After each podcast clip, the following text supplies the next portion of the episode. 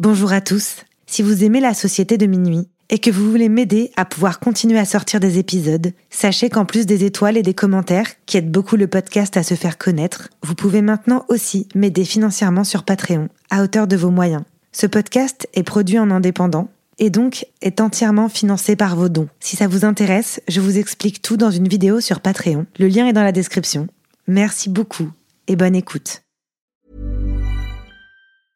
Even when we're on a budget, we still deserve nice things. Quince is a place to scoop up stunning high-end goods for 50 to 80% less than similar brands. They have buttery soft cashmere sweaters starting at $50, luxurious Italian leather bags, and so much more. Plus, Quince only works with factories that use safe, ethical, and responsible manufacturing.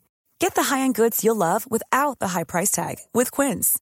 Go to quince.com slash style for free shipping and 365-day returns. Everyone knows therapy is great for solving problems, but getting therapy has its own problems too, like finding the right therapist, fitting into their schedule, and of course, the cost. Well, BetterHelp can solve those problems. It's totally online and built around your schedule. It's surprisingly affordable too. Connect with a credentialed therapist by phone, video, or online chat, all from the comfort of your home. Visit betterhelp.com to learn more and save 10% on your first month. That's BetterHelp, H E L P. Hey, it's Ryan Reynolds, and I'm here with Keith, co star of my upcoming film, If, only in theaters, May 17th. Do you want to tell people the big news? All right, I'll do it. Sign up now and you'll get unlimited for $15 a month in six months of Paramount Plus Essential Plan on us. Mintmobile.com slash switch. Upfront payment of $45 equivalent to $15 per month. Unlimited over 40 gigabytes per month. Face lower speeds. Videos at 480p. Active Mint customers by 531.24 get six months of Paramount Plus Essential Plan. Auto renews after six months. Offer ends May 31st, 2024. Separate Paramount Plus registration required. Terms and conditions apply if rated PG. La sucrerie. Podcast. On nous appelle la société de minuit.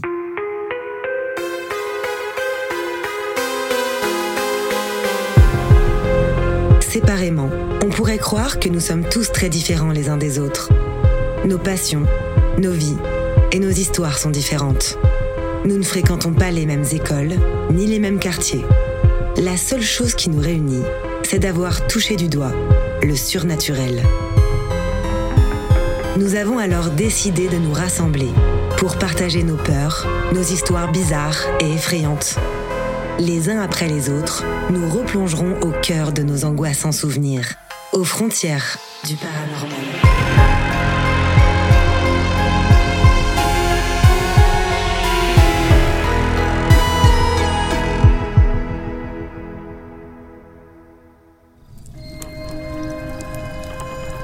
Aujourd'hui, je vous propose un épisode un peu spécial, puisque vous allez pouvoir écouter deux histoires, celle de Nicolas et celle d'Issam.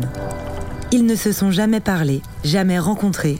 Pourtant, ils ont vécu une expérience similaire, la paralysie du sommeil. Vous comprendrez bien assez vite de quoi il s'agit avec la première histoire racontée par Nicolas. Et vous allez également entendre que pour Issam, ce phénomène est allé bien au-delà des quatre murs de sa chambre. Ces histoires s'intitulent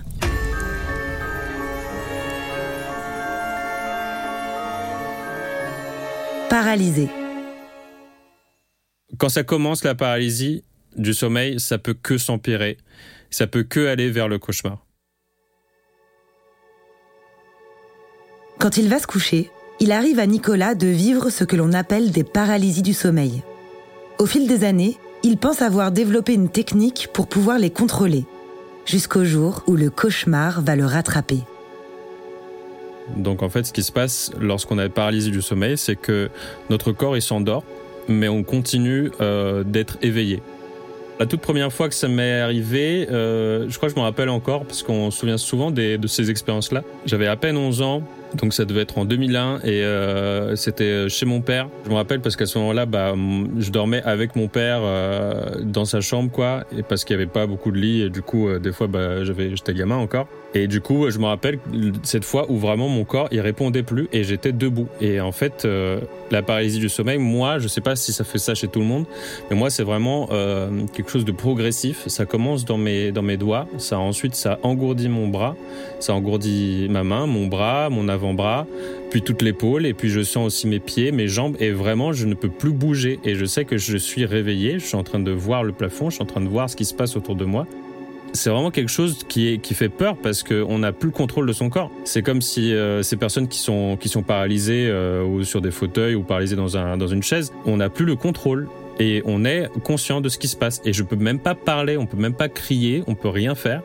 On est littéralement genre, euh, bah, genre dans un état végétatif, quoi. Sauf qu'on est conscient. Moi, ma technique, c'était de bouger très très vite les, les, le bout des doigts. Puis ensuite, je bougeais ma main, euh, mon poignet, et puis d'un coup, je me secouais, je me libérais. Et à ce moment-là, bah, t'as un peu peur de te rendormir déjà. Mais euh, à ce moment-là, tu, tu, reprends ta respiration et tout, euh, tu bois un verre d'eau, euh, tu te rends compte de ce qui vient de se passer et tout, et peu de temps après, tu rendors parce que tu as besoin de, de dormir. Parce qu'en fait, ça survient toujours, pas pendant que tu dors, mais au moment où tu vas dormir. En fait, tu recommences l'expérience du sommeil, puisqu'en fait, c'est, c'est comme si ton, si ton corps, il court-circuitait l'étape fermer les yeux. Ton cerveau est censé arrêter ton corps pour pas que tu bouges dans le lit, etc., pour pas que tu t'agites trop pendant ton rêve. Mais là, il court-circuite le truc et au lieu de couper euh, les yeux, la tête, il coupe juste le corps. Et du coup, en fait, t'as une étape que t'as sautée et t'es là, genre, euh, bah, qu'est-ce que je fais, quoi? Genre, je peux pas bouger. Et en même temps, je dors pas. Donc c'est ça qui fait peur. Pour ceux qui ne l'ont pas vécu, faut se dire juste, bah, t'as un corps qui bouge pas. Tu crois que tu, tu peux bouger ton corps, mais tu, tu peux juste pas, en fait quand je les ai eus, c'est vraiment parce que j'étais très fatigué et je me rappelle les fois où vraiment je l'ai eu, c'est parce que je me suis couché sur le dos et souvent je dors pas sur le dos, je dors plus sur le côté, sur l'épaule quoi. Lorsqu'on cherche paralysie du sommeil en ligne, il y a cette image très célèbre d'une personne qui dort sur le dos et il y a une sorte de petit démon tout noir avec des yeux rouges qui dort sur son ventre, qui la regarde. Et euh, cette image, elle résume assez bien euh, les expériences de paralysie du sommeil. Ce qui est marrant, c'est que euh, il y a des gens qui essayent de la provoquer parce que ça peut te créer un rêve lucide. Donc, ou les, ce qu'on appelle aussi les projections astrales. Je pense que c'est un peu lié. Je n'ai pas envie de dire des bêtises, mais je sais qu'il y en a qui arrivent à sortir de leur corps et se balader, etc., vivre des choses folles parce qu'ils ont d'un coup contrôle dans leur rêve. Quand tu as le contrôle de ton rêve, ben, tu peux tout faire en fait. Tu peux, tu peux vivre exactement la vie que tu rêves. quoi. C'est genre comme si c'était un euh, comme Matrix quoi. Genre tu sors, tu as un casque de réalité virtuelle et tu sors et tu, tu voles, euh, tu voles au-dessus de la ville et tout et c'est génial. Et il y en a qui arrivent à le provoquer. Et euh, je sais que le côté négatif de ça, c'est quand t'arrives pas à le provoquer et qu'en fait, bah, tu tombes dans le cauchemar et que tu tombes dans le cauchemar réveillé. Et là, c'est genre le pire truc qu'il puisse jamais avoir. Et c'est ça qui, c'est ça qui m'est arrivé en fait.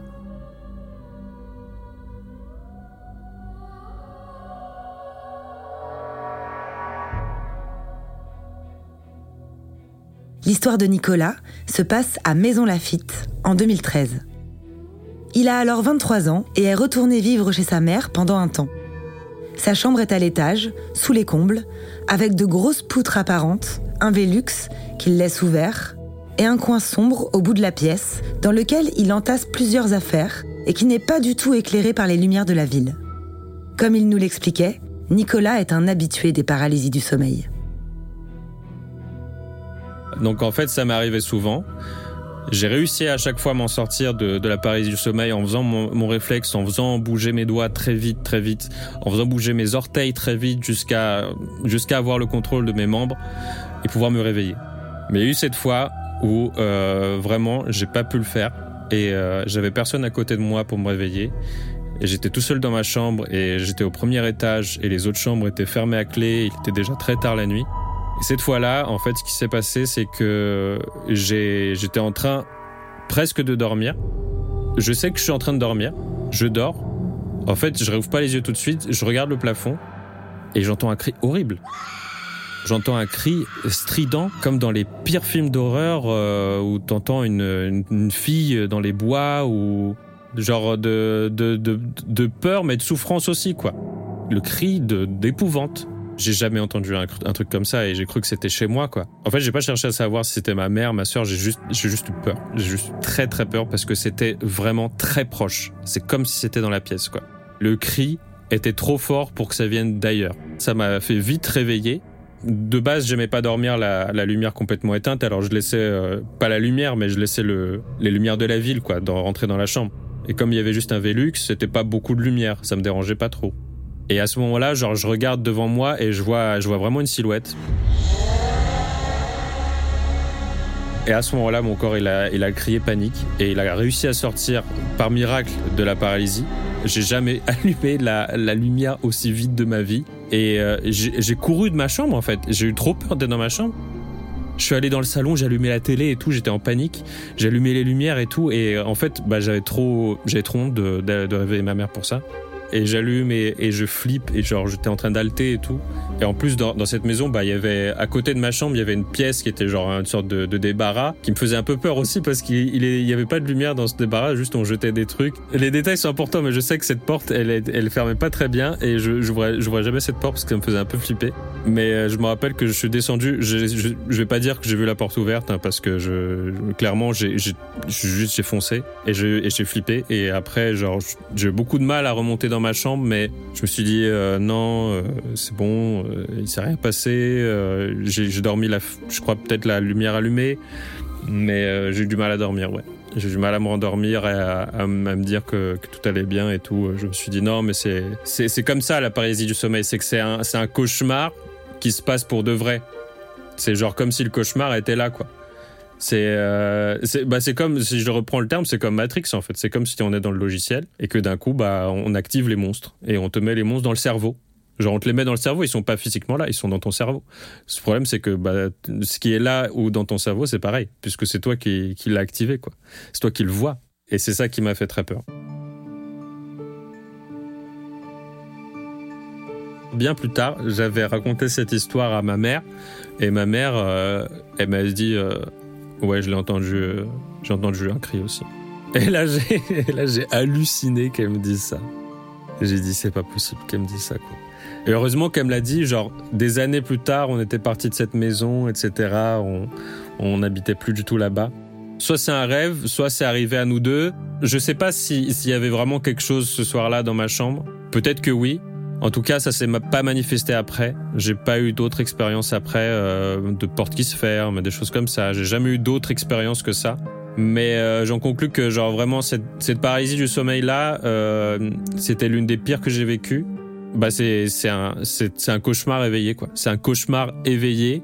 Le truc c'est que comme comme c'est pour de vrai pour toi, tu sais vraiment pas ce qui se passe. T'as aucune réponse logique sur le coup quoi à part euh, c'est ma tête qui est en train de, de, me faire voir des choses horribles, comme les gens qui ont des hallucinations ou qui entendent des choses, etc. Mais comme j'ai jamais eu d'autres euh, d'autres manifestations, je me dis peut-être que, que bah voilà, c'était juste euh, c'était juste mon cerveau, c'était un cauchemar réveillé. J'aime beaucoup paranormal et j'aime beaucoup ces histoires parce que je me dis qu'il y, y, a autre chose que notre monde ennuyant.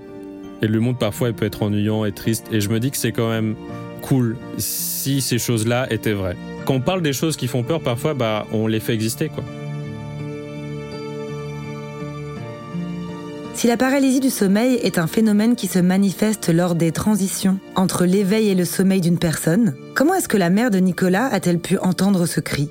J'aimerais beaucoup avoir votre avis là-dessus, alors n'hésitez pas à m'écrire sur Instagram pour qu'on puisse en discuter. La deuxième histoire que je vous présente aujourd'hui dans cet épisode est celle d'Issam, et comme vous le savez, elle parle aussi de paralysie du sommeil. Mais pas seulement. Lui aussi a une relation très proche avec sa mère, et quand ils emménagent dans leur nouvelle maison, il va s'y passer des choses de plus en plus étranges.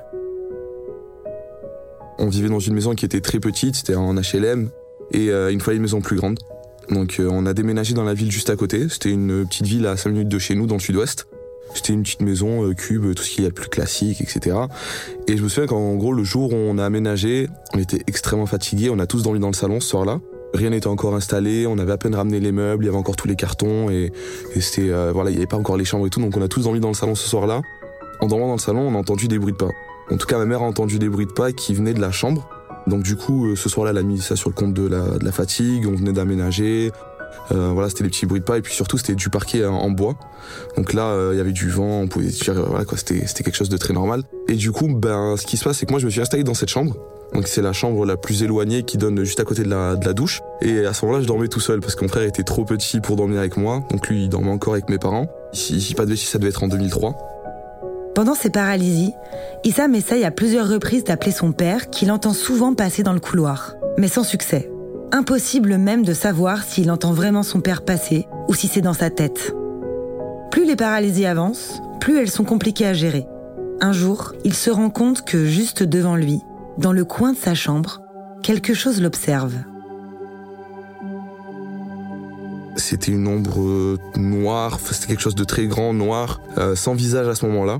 Et en gros, elle me, regardait et je pouvais pas bouger, je pouvais pas crier, je pouvais pas appeler mes parents, j'étais vraiment tétanisé. Je voyais tout le temps cette ombre-là. Et c'est vraiment au moment où elle, arrivait sur moi en fait que je me réveillais. C'était quasiment tous les soirs. C'était très très récurrent et euh, ça pouvait, ça pouvait, il pouvait avoir des variantes. Ça, je pouvais aussi avoir des sensations de toucher. Les sensations de toucher m'arrivaient souvent quand je voyais pas la personne quand j'étais dos, euh, quand j'étais face au mur en fait, et que j'avais pas ma vision sur la chambre. J'avais plutôt une sensation de toucher que, que visuelle à ce moment-là. Et, euh, ça, ça a duré facilement un mois. J'étais trop petit, je pense, pour m'en rendre compte, donc en fait, je dormais naturellement, mais je me souviens que à ce moment-là, je devais dormir avec une lumière. Et il fallait aussi que j'entende mes parents dans. Bah, mes parents, en fait, ça pouvait être la télé, mes parents parlaient, mais en tout cas, je pouvais pas dormir s'il y avait plus de bruit. S'il y avait plus de bruit, je demandais à ma mère de m'allumer la télé à ce moment-là pour que j'ai un petit, un petit, un petit bruit qui m'aide à m'endormir et que je me dise, en fait, je suis pas tout seul. Et donc, du coup, ben, après toutes ces paralysies du sommeil, quelques temps plus tard, j'ai commencé à avoir des apparitions. Donc là, ça, ça venait en pleine journée. Je me lève le matin et comme tous les matins, je me prépare pour aller à l'école. Et euh, du coup, ben, je me mets euh, les dessins animés sur la télé, j'ai mon petit déjeuner, je suis assis à la table. Et à ce moment-là, je vois vraiment euh, une personne à côté du frigo me dire bonjour. Et, et je dis à ma mère, maman, maman, il y a quelqu'un qui me fait coucou à côté du frigo. Elle me dit, où ça, où ça? Et je dis, mais oui, regarde, maman, là-bas, là-bas. Et euh, du coup, à ce, moment-là, j'ai vraiment vu quelqu'un me faire coucou à côté du frigo.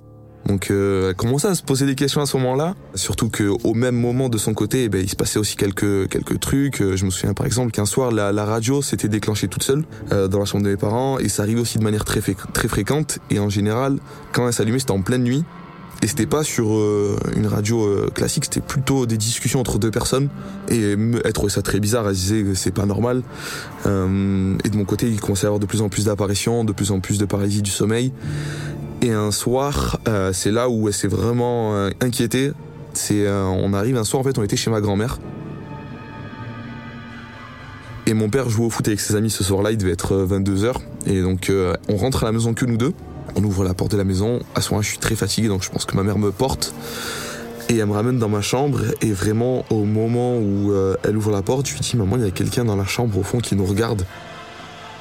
À ce moment-là, elle, est vraiment prise de panique et on court. En fait, elle fuit la maison. Elle dit C'est mort, je ne reviens pas dans cette maison. Donc on court, on court, on court. Et, euh, on dit ben, J'attends ton père, on rentre pas la maison euh, sans lui, quoi.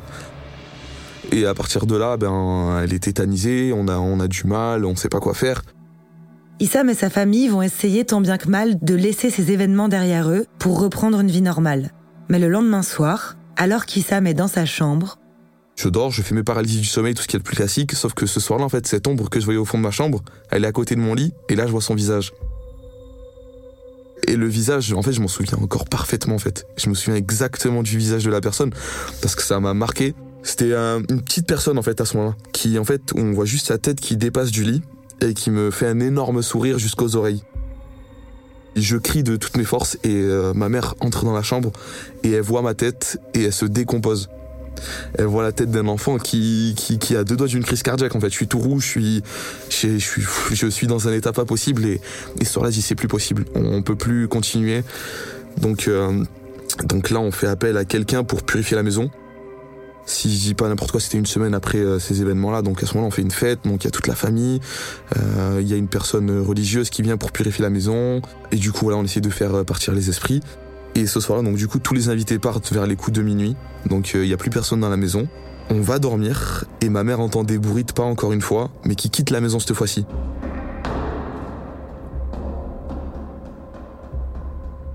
Comme si quelqu'un en fait était revenu chercher une écharpe qu'elle avait oubliée.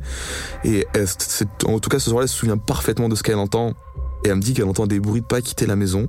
Et depuis ce soir-là, il s'est plus jamais rien passé dans cette maison. J'ai plus fait de paralysie du sommeil. Il n'y a plus d'apparition ou quoi que ce soit. Je me rappelle très bien, je me rappelle de, tous les détails en fait. C'est en fait c'est quelque chose qui m'a tellement marqué que même à l'heure actuelle où là j'ai 22 ans, j'ai encore du mal à dormir face à si, face à un mur en fait. Faut vraiment que j'ai tout le temps la vision sur la chambre. Je, en fait, je préfère vérifier qu'elle soit plutôt que de sentir quelque chose me toucher. En fait, je trouve ça encore plus horrible qu'on me touche sans que je me rende compte c'est qui. Parce que quand j'étais petit, je pensais que c'était ma mère. Et à mon réveil, je la voyais pas. Je me dis, bah, c'est bizarre, quoi. Il y a bien quelque chose qui vient de me toucher là. Et, euh, et, du coup, je préfère quand même avoir cette vision sur la chambre parce que ben, maintenant, déjà, je peux les contrôler. Quand je sens que ça arrive, j'arrive à me réveiller. C'est plus une sécurité et me dire qu'en fait, ben là, cette fois-ci, ben, je peux voir ce qui arrive, quoi quelques temps après en fait tous ces événements-là, on a appris quelque chose. Donc euh, ma mère euh, discute avec mes voisins à ce moment-là et euh, mon voisin lui avoue quelque chose qui, ben, du coup, on se rend compte qu'en fait, ben oui, en fait tout ce qui s'est passé était réel. On apprend qu'en fait quelques années auparavant, quelqu'un faisait de la magie noire dans cette maison. C'est arrivé comme ça à nos oreilles et du coup, ben, on s'est dit, ben ok, tout, tout prend sens et du coup, ben, c'est logique en fait tout ce qui s'est passé. Et bon, fort heureusement, depuis, c'est plus rien passé, mais en fait, on va dire que quelques temps plus tard, on a une réponse à tous nos événements précédents. Moi, je pense que, que, que forcément ça existe. Pour l'avoir vécu, c'est quelque chose de très spécial, dont on garde vraiment des souvenirs et euh, peut-être même des séquelles. Moi, dans mon cas, comme je t'ai dit, je peux plus dormir euh, si j'ai pas une vision totale sur la chambre. J'ai pas forcément peur du paranormal. Je suis plus fasciné par ça. Certaines personnes auraient pu croire que ben, ça allait totalement me repousser et que j'allais euh, nier tout ça. En fait, c'est plus l'effet inverse qui s'est créé et du coup, ben, bien au contraire, en fait, j'ai envie d'en apprendre encore plus. Peut-être même revivre quelques expériences si possible. Pourquoi pas?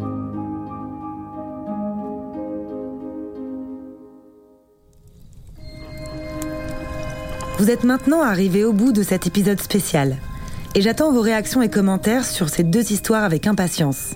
La Société de Minuit sera de retour à la rentrée avec de nouveaux épisodes. Et en attendant, si vous avez vous aussi le courage de vous replonger dans vos souvenirs les plus étranges, prenez contact avec nous, venez nous raconter vos histoires et vous ferez vous aussi partie de la Société de Minuit.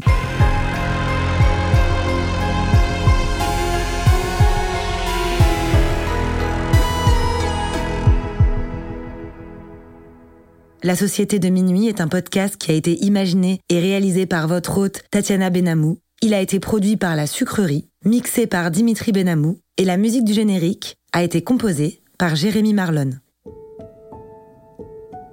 À La Sucrerie, nous avons aussi d'autres podcasts que vous pourriez aimer, comme Zen Zen, un podcast original Spotify de méditation guidée par des chanteurs et chanteuses que vous connaissez peut-être déjà, comme par exemple Alice et moi, Barbara Pravi, Terre Noire ou encore Silly Boy Blue. Zen Zen est disponible gratuitement et en exclusivité sur Spotify.